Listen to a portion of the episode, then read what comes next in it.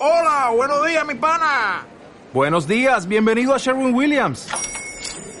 ¡Ey! ¿Qué onda, compadre? ¿Qué onda? Ya tengo lista la pintura que ordenaste en el ProPlus app. Con más de 6.000 representantes en nuestras tiendas listos para atenderte en tu idioma y beneficios para contratistas que encontrarás en aliadopro.com. En Sherwin Williams somos el aliado del PRO.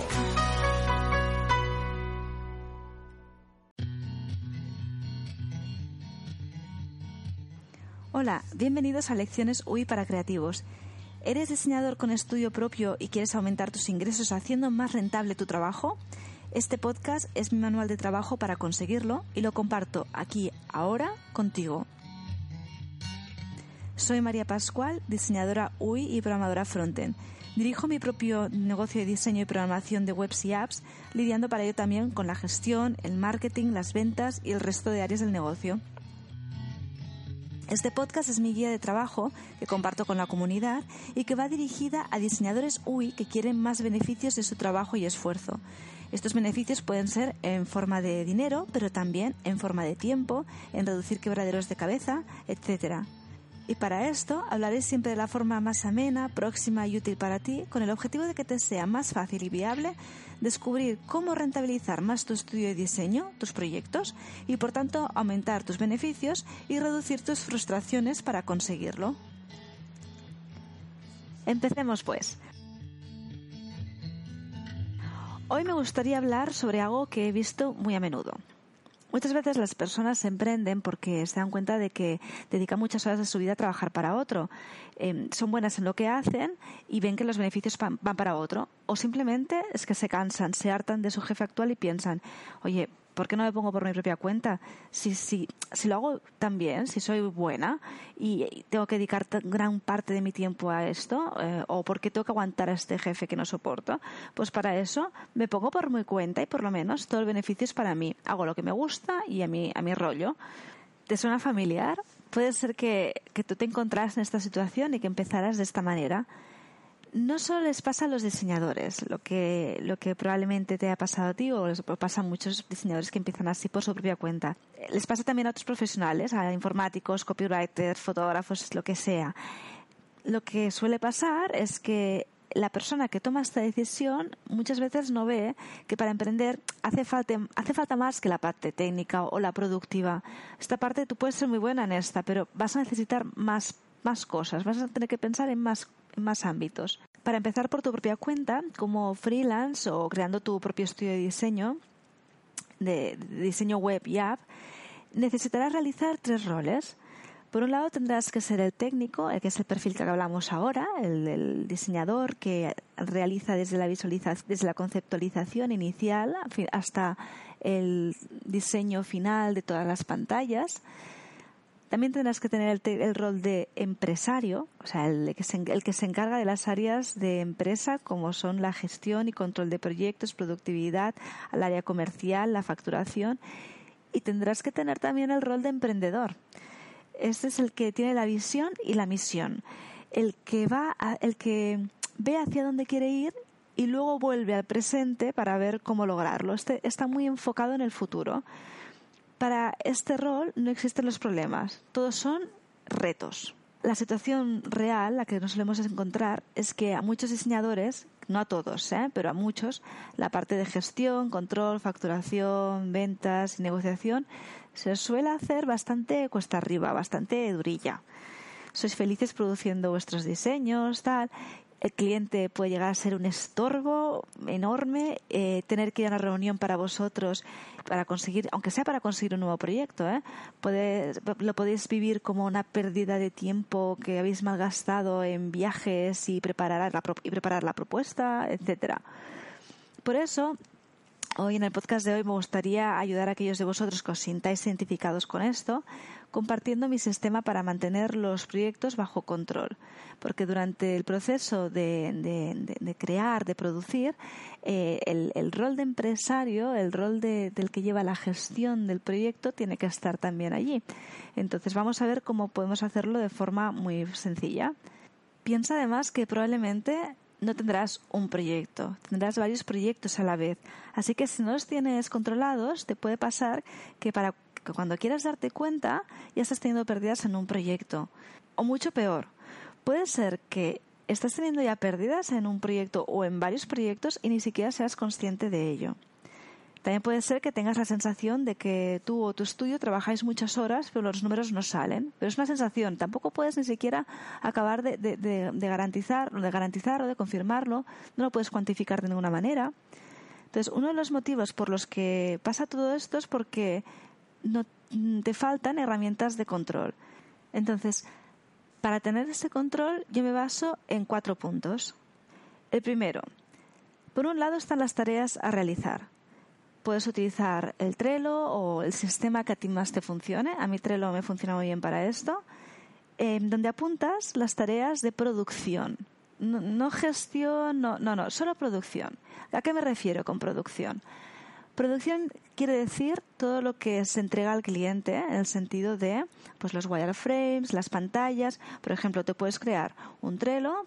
Imagínate que tienes un proyecto web y te creas un Trello de, vale, pues con las, las, las tareas de wireframe de la home, wireframe de quiénes somos, wireframe, bla, bla, bla. Luego diseño de tal, diseño de cual. Luego eh, revisión de, de esta pantalla o lo que sea. Pero es todo de producción. El segundo punto, en cambio, está centrado en la gestión del proyecto. Se trata de tener un documento un Excel, lo que te vaya bien a ti, para hacer el seguimiento del proyecto. Yo, por ejemplo, utilizo las hojas de cálculo de Google Drive, pero puede ser un, un, Word, puede ser una libreta tuya, puede ser lo que te dé la realísima gana que a ti te vaya mejor siempre y cuando siempre lo tengas disponible, te sea fácil actualizarlo. La idea es que sean las herramientas lo más ligeras, lo más livianas para ti y que no te lleve mucho tiempo hacer la gestión. En este documento lo que apuntaremos es información relativa al, al proyecto. Eh, por ejemplo, si te basas en una plantilla, pues el, enlace de la plantilla, el enlace de la documentación de la plantilla, em, si tienes documentos del, que te ha facilitado el cliente con el copywriting, con contenido, con, con, o tienes un documento de la estructura, de las especificaciones, de las especificaciones del proyecto y tal, esto lo guardarías en esta, en esta hoja de cálculo. Yo, por ejemplo, me creo una primera pestaña para esta información y luego creo una segunda pestaña en la que apunto cosas que van saliendo a lo largo del proyecto. Pues, por ejemplo, si el cliente me dice en un momento determinado, oye, eh, mira, del feedback que te dimos otro día, ah, tal cosa, ¿no? Pues a veces pasa, te dan el feedback un día y al día siguiente te llega una nota más, por ejemplo. Entonces, en vez de tener el feedback en 20.000 sitios distintos y tal, lo que hago es, me lo apunto aquí. Eh, a lo mejor hay feedback que ya he mm, ya he aplicado directamente, pero te queda esto colgado, ¿no? Una, nota más que te han dado, lo que sea. Entonces, si lo dejas ahí al aire, bueno, ya me acordaré, o me lo apunto donde, no, no, no, ¿dónde? En el documento, en el sketch, ¿dónde te vas a apuntar? No, lo apuntamos aquí. Otra cosa que te recomiendo apuntar aquí son aquellos puntos en los que estás pendiente de respuesta, ya sea del cliente o del equipo de desarrolladores. Por ejemplo, em, si mientras estás tú diseñando te encuentras que hay una parte que te gustaría saber si, si es un problema para el equipo de desarrolladores hacerlo de una manera o de otra, típico, ¿no? Se me ha ocurrido que podemos hacer que esto aparezca por aquí o que tenga este efecto, pero no sé si la plantilla que uso me lo permite, si es algo si es una programación totalmente eh, customizada a medida, no sé si el equipo de desarrolladores va a tener un problema para hacerlo, etcétera. Entonces, lo que suele pasar es que cuando te encuentras con esto, tú, ya sea por mail, Slack, lo que utilices, contactas con el desarrollador y le preguntas, o con el equipo de desarrolladores y preguntas. Pero estas comunicaciones a veces no son inmediatas. La respuesta puede ser que te acabe unos días. Entonces tú sigues diseñando. ¿Qué suele pasar? Que tú sigues diseñando y ya ni te acuerdas de lo que te habían dicho. Y entonces eh, aquello se queda allí y puede ser que al desarrollador incluso pues no te contesta porque se le pasa el mail o por lo que sea. Y tú vas avanzando y llegas al final y dices, ostras, este uno todavía no me ha contestado. Entonces, porque a lo mejor va a tope de trabajo, lo que sea, es igual. Este documento lo que te facilita es que cuando tú ves a retomar el proyecto eh, o cuando lo revises periódicamente dices, ostras, esta persona, estoy pendiente de su respuesta y lo necesito urgentemente para poder cerrar esta parte del diseño. Si no, va a llegar al final y yo aún estaré aquí pendiente colgada. Entonces ya vuelves a contactar. Hoy estoy pendiente de que me envíes esto, no sé qué, tal cual. Cada semana, cuando empiezas a trabajar en el proyecto, haces un vistazo rápido. Piensa que es un documento que no, no crece mucho. ¿eh? Esta, esta, la idea no es, apuntarte aquí muchísimas cosas, sino estas cosas sueltas y una vez a la semana lo vas revisando y dices, vale, pues así, me dijo que tenía que apuntar esto. Ostras, si me falta aplicar esto del feedback. Te puede pasar precisamente esto, que tú coges el feedback del cliente, lo aplicas al, imagínate, se envía los wireframes, te han enviado el feedback y de los 10 puntos que te, te envían, por ejemplo, hay 8 o 9 que tú los has podido implementar fácilmente. Pero hay uno o dos de los, de los, de estos, de estos comentarios que te da el cliente que no te has salido, no, no, que no has conseguido aplicarlos, no, les ves la manera de hacerlo. Entonces, eh, necesitas un sitio ¿no? donde apuntarle, que no se te olvide. Lo apuntas en este documento. Una vez a la semana, cuando te pones a trabajar en el proyecto, tú coges este documento y dices, ah, mira, tengo apuntado aquí que me falta apuntar todavía esto y esto. O, sea, también esto es súper útil porque cuando empiezas la semana y dices, a ver, este proyecto, ¿en qué momento estaba? Coges este documento, siempre partes de este documento, ¿no? Cada semana para trabajar en el proyecto y dices, vale, pues me faltaba esto o estaba en este punto o no, aquí no tengo nada que pueda aplicar ahora mismo, voy directamente al Trello y me pongo a mirar las siguientes tareas de producción que tenía allí. Este documento, además de revisarlo periódicamente cada semana antes de empezar a trabajar en el proyecto, em, y por cierto, en este punto, no quiere decir que cada día tú lo revisas, sino que, por ejemplo, imagínate, tú empiezas la semana, el lunes empiezas a trabajar en el proyecto, revisas el documento y te pones a trabajar. Pero el martes, si tú no has cambiado nada del documento, no hace falta que vayas al documento, tú ya trabajas directamente porque te acuerdas de dónde lo dejaste el día anterior, ¿vale? Aparte de esta revisión periódica de una vez a la semana o dos veces a la semana, em, este documento es muy útil cuando acaba el proyecto, para cerrarlo cuando tú lo vas a cerrar, antes de decirle al cliente, ya está todo, tú vas a este documento y revisas y miras que esté todo tachado. Tú vas mirando punto a punto, esto lo he hecho, esto lo he hecho. Yo lo que hago es simplemente tacho cada cosa que está hecha, la voy tachando. Entonces, cuando voy a cerrar el proyecto, miro y digo, vale, pues de los 10 puntos que tengo aquí o de los 20 puntos que tengo, me quedan dos por hacer, em, voy, a, voy a aplicarlos. O me quedan dos sin tachar, ah, no, ya los he aplicado, los tacho, vale. Entonces ya puedo contactar al cliente y decirle, mira, aquí están ya los diseños, está todo cerrado tal cual. Y el tercer punto de esta lista, el primero era eh, este registro, esta aplicación para las tareas de producción. El segundo punto era sobre las tareas y el de seguimiento del proyecto y la información del proyecto para reducir el tiempo en buscar dónde está la información y también para tener muy claro qué es lo que falta por hacer o puntos que están pendientes de resolver, etcétera. El tercer punto se centra en registrar el tiempo. ¿Por qué? Porque el primer punto y el segundo punto son muy útiles para, para hacer, hacer, hacer, que las tareas, las tareas estén realizadas.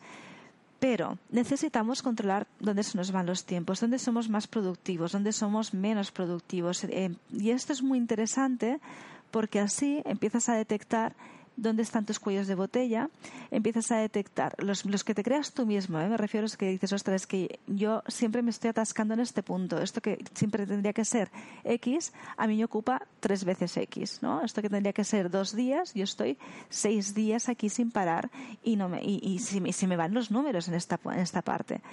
Necesitamos, por tanto, registrar el tiempo. Entonces, registrar el tiempo te dará muchas, muchas, muchos beneficios. Em, los dos principales son, para empezar, esto, ¿no? Que tú mejoras tu productividad, porque empiezas, si tú no, no, no registras dónde, dónde estás siendo menos productivo y no lo revisas luego, es incapaz de poder detectar dónde están tus problemas, dónde está tu problema de productividad y por tanto eh, solucionarlo. Es cuando te quedas simplemente con la sensación, ¿no? Tengo la sensación de que soy muy lenta en hacer ciertas cosas.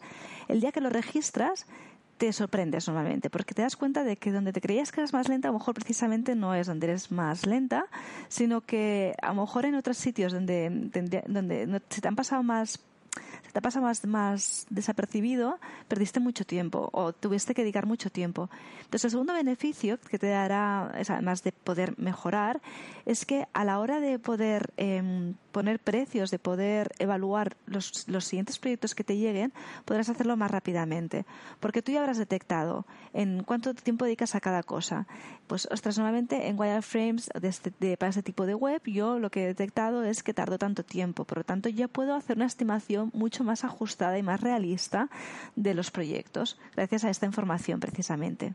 Lo puedes hacer con aplicaciones como por ejemplo Toggle, que tiene una versión gratuita que es muy interesante eh, para, para empezar. Dispone también de la versión Pro con funcionalidades que te pueden interesar, pero seguramente más adelante. La versión gratuita para empezar seguramente cubrirá todas las necesidades que tendrás para empezar a registrar tu tiempo. Bien, y por último, vayamos al cuarto punto de esta checklist, de estos cuatro puntos que yo utilizo para mantener todos los proyectos controlados. Este cuarto punto es eh, la revisión semanal. Una vez a la semana actualizamos el documento, bueno, tengo otra hoja de cálculo utilizo para evaluar el cierre de los proyectos, que de esto ya hablaremos en otro podcast aparte, pero básicamente eh, una vez a la semana hago como el registro de las horas dedicadas a cada proyecto, eh, em, reviso cuánto tenía presupuestado para cada uno para ver si me estoy yendo, no me estoy yendo, etcétera, si voy bien, eh, si alguna cosa hay que acelerar o lo que sea. También mira pues los, los tiempos y en esta al hacer esta revisión semanal no solamente miro cómo voy hasta ahora, sino que yo también ya programo la semana siguiente de manera que ya tengo toda la semana siguiente ya bien encarada asignándole los tiempos conforme al presupuesto también que tengo. Es decir, si he detectado que en algún sitio mm, se me ha ido mucho, eh, miro, vale, pues siguientes tareas a hacer, vamos a ver cómo podemos hacer para que esas tareas ocupen menos tiempo, si es posible, y entonces asignarles el tiempo la, la semana siguiente. Y así empiezas la semana ya súper productiva, centradísima en lo que tienes que hacer. Como has visto, los cuatro puntos súper básicos. El primero, apuntar las tareas de producción por un lado. El segundo, apuntar todo lo que es el seguimiento del proyecto, información del proyecto y las tareas de gestión del proyecto en otro lado. Em, y luego, el tercer punto, registro del tiempo. Y el cuarto punto, la revisión semanal. ¿Qué te da este control? Pues bueno, hemos hablado de, muchos de los beneficios que te da, pero así en, resumen y aportando otros nuevos que, mm, bueno, que vale la pena tenerlos en cuenta. Lo primero de todo es que te permite poder asegurar que has cubierto todos los requisitos, que no vas a tener ningún ¡ay! Se me ha olvidado tal. Y que esto es muy importante, sobre todo para conseguir la satisfacción del cliente. Porque para el cliente puede resultar molesto decir, ostras, no has aplicado esto que te dije, oye, ¿dónde está aquello que hablamos? O lo que sea. Para esto iba muy bien el documento donde tú vas apuntando las cosas, sobre todo estos puntos sueltos que van saliendo a lo largo del proyecto. Luego también te permite darte cuenta de si el proyecto está en zona de peligro. Es decir, si está a punto a punto de perder de perder dinero, vas a perder el margen de beneficio o vas a perder el margen ya, o sea, vas a perder ya porque vas a trabajar por debajo de tu precio de coste. Si es así, ya ves claro que, que los extras que a lo mejor querías añadir, pues se tienen que eliminar. O sea, no se trata de, de quitar cosas que, que, que, tenían que estar en el proyecto, pero sí que a veces hay cosas que se te ocurren de, ostras, le haré esto porque así este diseño puede ser mucho más chulo si añadimos tal, si cual, pero está siendo 100 mm, millas por delante de las expectativas del cliente, que está muy bien, ¿eh? está, está genial superar las expectativas. A lo mejor no tienes que superarlas en 100 millas, a lo mejor te quedas en 20 millas y el, cliente sigue súper, súper satisfecho contigo. Entonces ahí es ese momento de, de, parón, de, esta bandera roja que te avisa de, es tu momento de mirar aquí que, por, dónde, por dónde estás yendo y por dónde puedes reducir para que no, no, no pierdas tu beneficio. Entonces, cuando estás en la zona de peligro es muy importante el punto perfeccionista, porque lo solemos tener. Los diseñadores solemos tener un punto perfeccionista de querer que todo esté, bueno, mm, perfecto, no lo siguiente. Yo creo que gracias a este punto, los diseños de la web o de la app consiguen el efecto de wow, no nos engañemos, o sea, este, este, punto perfeccionista tiene una parte positiva en los resultados. Pero cuando en un proyecto llegas a ese momento en que te, te estás acercando peligrosamente al deadline, es decir, que corres el riesgo de no entregarlo a tiempo o cuando ves que en el proyecto se está yendo eh, a nivel de números, es decir, que o porque estás tardando más o porque estás teniendo que pagar, mm, externalizar ciertas partes o dedicar muchos recursos de tu estudio, muchas personas que trabajan para ti están, en el mismo están siendo absorbidas por ese proyecto y por lo tanto los números no salen, el punto perfeccionista hay que vetarlo temporalmente hasta que lo veamos otra vez viable para el proyecto. Y con esto no quiero decir que de repente hay que ser un chapucero o tal, pero sí que hay que tener un poco mentalidad lean, una mentalidad más eh, de, de, a por faena, de tener muy claro eh, otra vez, ¿no? Pues, mm, plantearte de nuevo qué expectativas tiene el cliente, dónde estoy yo, muy por encima, muy por debajo, en medio, justo. Entonces, eh, ir a cumplir esas expectativas o lo que se ha acordado por contrato. Otro de los beneficios de este sistema es que también te permite aportar más a un proyecto porque porque ves que al final tienes margen. O sea, puede ser que hayas detectado que estás en la línea roja o puede ser todo lo contrario, que detectes que tienes margen para poder añadir aquello que, aquella flipada que tenías en mente que sabes que el cliente lo va a dejar alucinado, ¿no?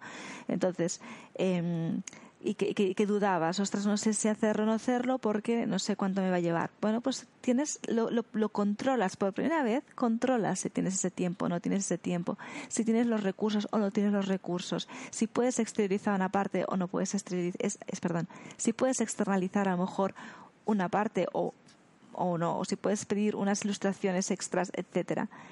En cualquier caso, si en, resumen, este sistema lo que te permite es asegurar los números de tus proyectos y darte la tranquilidad de saber cómo estás yendo con los proyectos que tienes abiertos.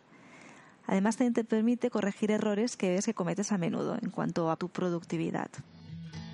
Bien, esto es todo por hoy. Si quieres descargarte las plantillas de estos documentos, puedes hacerlo desde la web https maria-pascual.es entrando en lecciones UI para creativos y desde ahí accediendo a la página de este capítulo.